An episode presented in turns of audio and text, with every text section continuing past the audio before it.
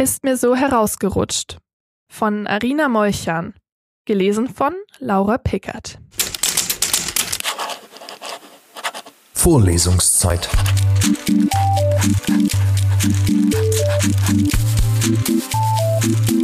Der Geschichten-Podcast für jede Gelegenheit.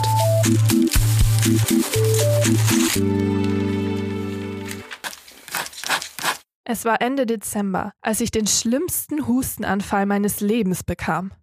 Ich war auf einer reduzierten, eher verbotenen Party, auf der sich Quarantäne gequälte Extrovertierte trafen. Ich redete mir die Zunge fusselig, und sie war es nicht mehr gewohnt.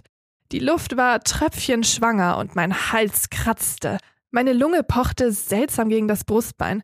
Der Rachen schloss sich, als ich versuchte, Luft zu holen. Ich spürte sofort, dass es kein gewöhnlicher Husten war.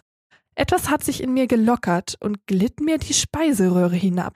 Versuchte es zumindest. Aber da hustete ich es aus, in meine Hand. Eine Zunge. Kurz wunderte ich mich, warum es so leicht ging, sich die eigene Zunge herauszuhusten.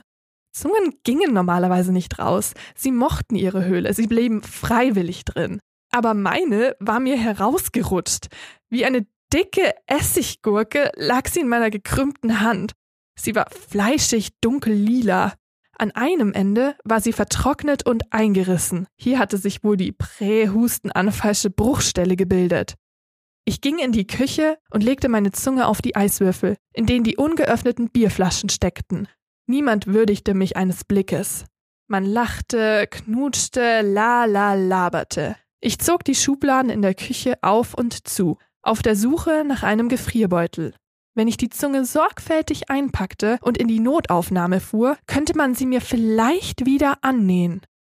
Was suchst du denn? fragte eine Blauäugige, die vielleicht die Gastgeberin war oder deren beste Freundin oder so etwas. Eisbeutel, wollte ich sagen, aber es klang sehr undeutlich und eher nach Heilbordell. Die Blauäugige verzog ihr Gesicht und suchte sich andere Gesprächspartner.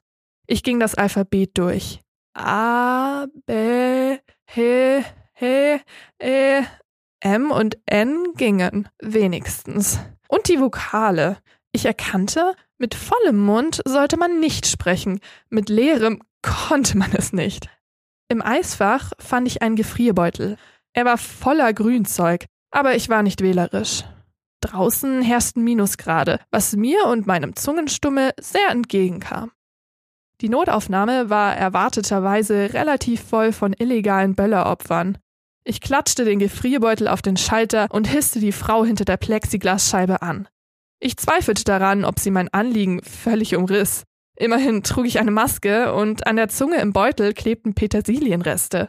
Die Frau wies mich unbeeindruckt in den Warteraum. Sie hatte heute wohl schon Schlimmeres gesehen als marinierte, halb aufgetaute lila Essiggurken. Ich nahm neben einer jungen Frau Platz. Sie knetete auf ihren Knien eine durchsichtige Tüte voller Zähne. Ich beobachtete sie verstohlen. Es sah aus wie ein komplettes Zahnsortiment, samt Wurzeln und Kronen. Ich zeigte ihr die Zunge. Die Frau hob erstaunt die Augenbrauen und klapperte mit den Zähnen.